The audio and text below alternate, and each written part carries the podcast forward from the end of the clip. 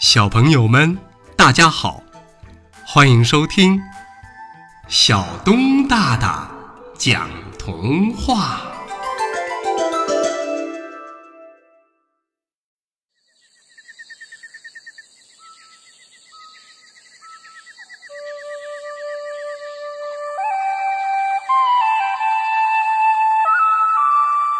巴娜娜租友公司。狐狸巴娜娜小姐啊，新开了一家租友公司。租就是出租的租，友呢就是朋友的友。孤单的熊亮亮不好意思的来租朋友，巴娜娜让他在客户机上输入了信息。客户机呀，其实就是一台掌上电脑。客户只需要根据自己的想法选择选项，就会得到理想当中朋友的形象。熊亮亮慎重地完成了全部选项，巴娜娜接过客户机，只见最终的结果页面显示的是兔子布丁里的照片。你看下合同吧，如果没有问题，我们就成交了，价格。是三十个水晶币。听巴娜娜这么说，熊亮亮接过合同，看了半晌，才签下了自己的名字。按照合同的约定，星期六的早上，熊亮亮早早的就来到了巴娜娜的店里。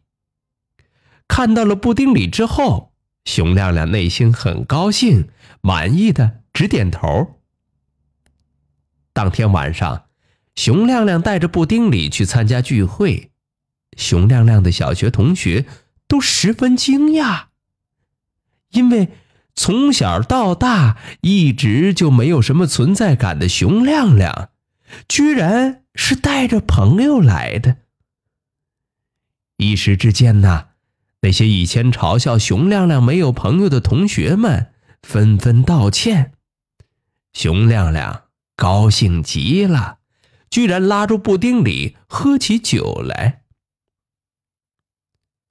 喝了酒的布丁里耍起了酒疯，他摇摇晃晃的把两只长长的耳朵用领结绑在了一起。熊亮亮冲进围观的人群，直奔布丁里而去。可是布丁里呢，面对熊亮亮的抓捕，是一阵的拳打脚踢。打翻了餐厅所有的桌椅杯盘。熊亮亮终于扛起了不停哭闹的布丁里，匆匆忙忙的就消失了。因为醉酒中的布丁里说不清楚自己的住址，熊亮亮只好先把他安置在了自己的家里。第二天早上，熊亮亮一起床就闻到了一股。喷香的味道，走进餐厅，他发现桌子上是热气腾腾的蜂蜜蛋饼。这个时候，熊亮亮开口说：“昨天晚上，啊，昨天晚上发生了什么事？”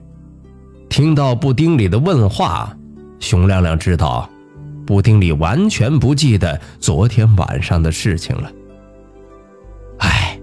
算了算了，以免双方尴尬，还是不要再提了。